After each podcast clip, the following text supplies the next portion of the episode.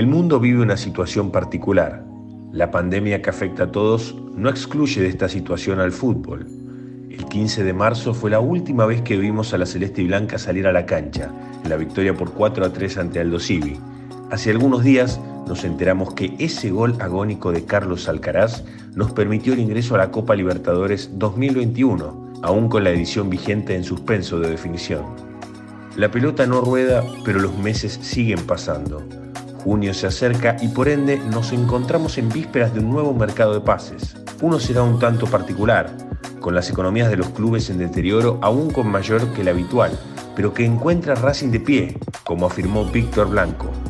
Más allá de altas y bajas, Sebastián Becachese contará con 18 caras nuevas a partir del 1 de julio, fecha en el que se terminan los préstamos de jugadores pertenecientes a la institución que quedarán a evaluación del cuerpo técnico para decidir qué hacer con ellos. Nombres como los de Ricardo Centurión y Brian Mancilla encabezan la lista de jugadores a tener en consideración. También aparecen juveniles como Cristian Marcial, Nicolás Mucio y Héctor Villalba, quienes tuvieron poca o nula participación en sus clubes y seguramente su destino esté lejos del cilindro de Avellaneda. Mariano Vareiro fue el futbolista con más partidos disputados de esta lista. Fueron 24 entre Superliga, Copa Superliga y Copa Sudamericana, vistiendo la camiseta de Huracán. El Globo tiene la opción de compra por un porcentaje de su pase, aunque Becachese lo conoce de haberlo dirigido en Defensa y Justicia, y eso puede inclinar la balanza para que el volante tenga su segunda oportunidad en Racing. Su contrato con la academia finaliza en junio, por lo cual habrá que esperar la decisión que tome la dirigencia. Siguiendo por el lado de Parque Patricios, Martín Ojeda es otro de los que retomará las arcas del club. Llamado en su momento a ser el reemplazante de Marcos Acuña, el ex Ferro no cumplió con las expectativas y sus 12 partidos en Huracán a lo largo de la temporada dejan algunas dudas puede ocupar el puesto de extremo, lugar de la cancha donde Becachese insiste en la llegada de refuerzos. Yendo a los extremos, posición en la que Becachese le gustaría mayor abundancia, Ricardo Noir y Santiago Rosales podrían encajar. El ex Aldo Civi disputó 11 partidos entre Superliga, Copa Superliga y Copa Argentina con Patronato. Tiene 25 años y su contrato finaliza en junio. Por el lado de Tito, 12 partidos en la Primera Nacional con Belgrano y un gol.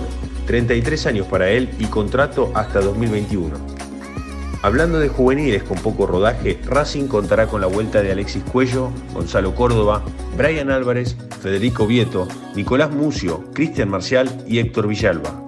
Entre todos suman 20 partidos, siendo Álvarez el que más partidos jugó con la camiseta de Unión, 6 entre Superliga y Copa Argentina. Otros dos jugadores surgidos del Tita son Fabricio Domínguez y Gustavo Iturra, sumando 29 partidos entre los dos. El Uru ya tuvo su debut en la primera de la mano de Eduardo Coudet. Esta temporada disputó 12 partidos con Tigre y a los 21 años ya jugó la Copa Libertadores.